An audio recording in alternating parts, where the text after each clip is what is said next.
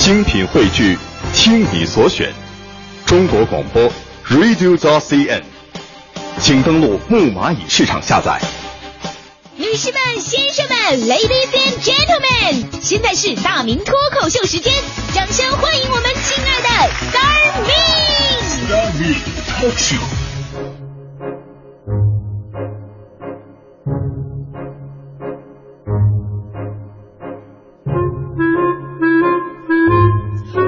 欢迎各位来到今天的大明脱口秀，我是大明。我呢特别喜欢有信仰的人啊，别管你信什么宗教啊、哲学呀，我觉得只要能够让人向善，那所有的人呢都是可以结交的啊，因为有信仰的人他有所畏惧啊。现在最怕那种啊谁都不信只信自己这种人，你保不齐他能干点什么出格的事儿来，对不对？全世界文化不同，信仰也不太一样。你看西方国家，信仰渗透在生活和文化领域当中，小孩一从小就接受各种的启蒙教育哈。当然呢，也可能呃，也不也也不是所有的家庭组合都是信仰一样的，也有这个信仰不一样，那就比较痛苦了。有一小女孩问妈妈：“妈妈妈妈，你说人是上帝创造的，但是爸爸说人是猿猴变来的，你们两个谁的谁是正确的呢？”妈妈说：“其实一点都不矛盾，我们两个都是正确的。简单来讲，这个妈妈的家族呢是上帝创造的，你爸爸的家族是猿猴变来的。这玩意儿还分种族，你看，有点像我们玩那魔兽世界哈、那有人呢放眼中国，说咱们中国人的信仰是缺失的，尤其在年轻一代的身上，导致现在啊很多年轻人做事是没有原则，只跟着自己的意愿去走。”于是，近十几年来，我们又开始号召年轻人来崇拜我们中国自己的偶像，那就是我，呃，也非常崇敬的孔子，嗯，孔老先生。最近呢，有一条关于崇拜孔子的新闻走红网络了。一月三十号，有媒体以“宝丰一高要求学生跪拜孔子，清晨读《道德经》”为题。报道有网帖啊，说这个宝丰县一高要求在校学生呢清晨五点就得起床，开始诵读这个《道德经》啊、《孝经》啊，并在去年学校啊、曾让学生集体跪拜这孔子像，没有跪拜的学生会被校方在大会上严厉的批评。同时，该媒体还配发了一张网帖上贴出的跪拜的照片，并引用了网帖上的内容称，说学校要求读经的原因是校长认为。读经能上清华北大，读完学渣变学霸啊！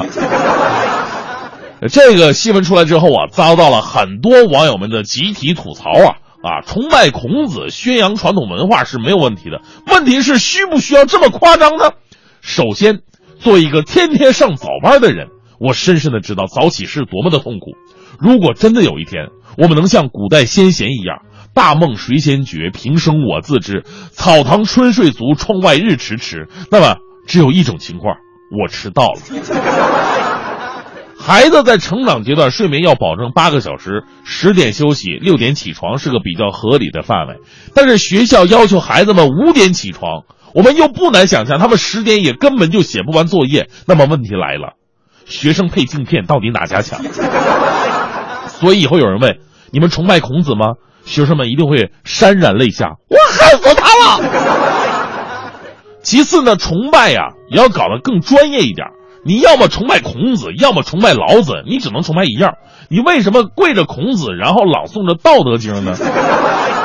这不就相当于一个听众跑过来跟我说：“大明，我非常喜欢你的节目，你主持的综艺对对碰我天天听。”你考虑过当事人的感受吗？当然，这个新闻事件呢也有了最新的进展。学校方面出来澄清了，说这照片啊是一年之前的，他们事后呢也觉得不妥，早就不跪拜了。我们且不说这是媒体的无聊炒作，还是学校确有其事。其实崇拜孔子在这十几年中啊，已经不是什么新鲜事儿了。宣扬传统文化，让国人有所信仰支撑。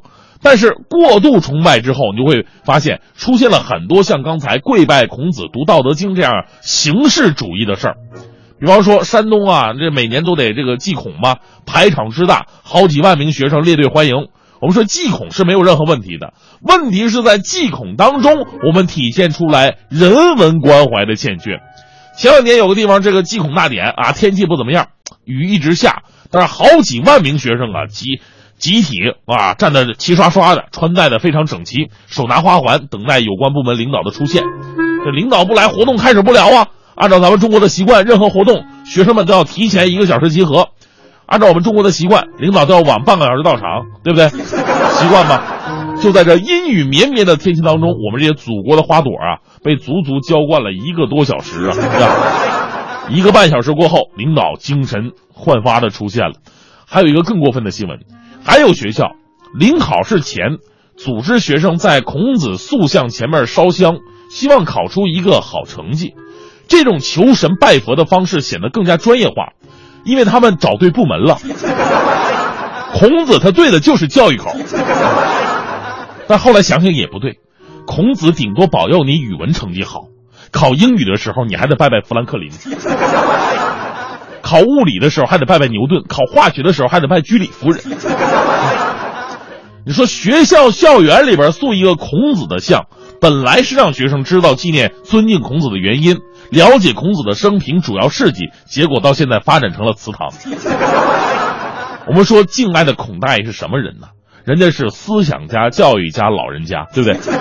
古代最著名的民办学校教师，教了七千多个学生，宣传的是有教无类的教育思想，仁者爱人、博爱精神以及宽恕精神、体谅精神、谅人助人的精神。祭孔的真正含义不是祭奠孔子，而是要继承孔子。而这些部门、这些人士的所作所为，他们到底又是继承了什么样的精神呢？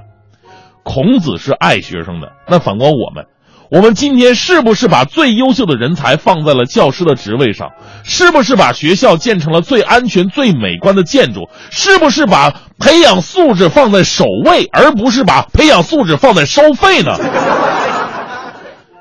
自我反省一下吧，如果这些都没做到的话，孔子他老人家晚上会趴你们家玻璃的。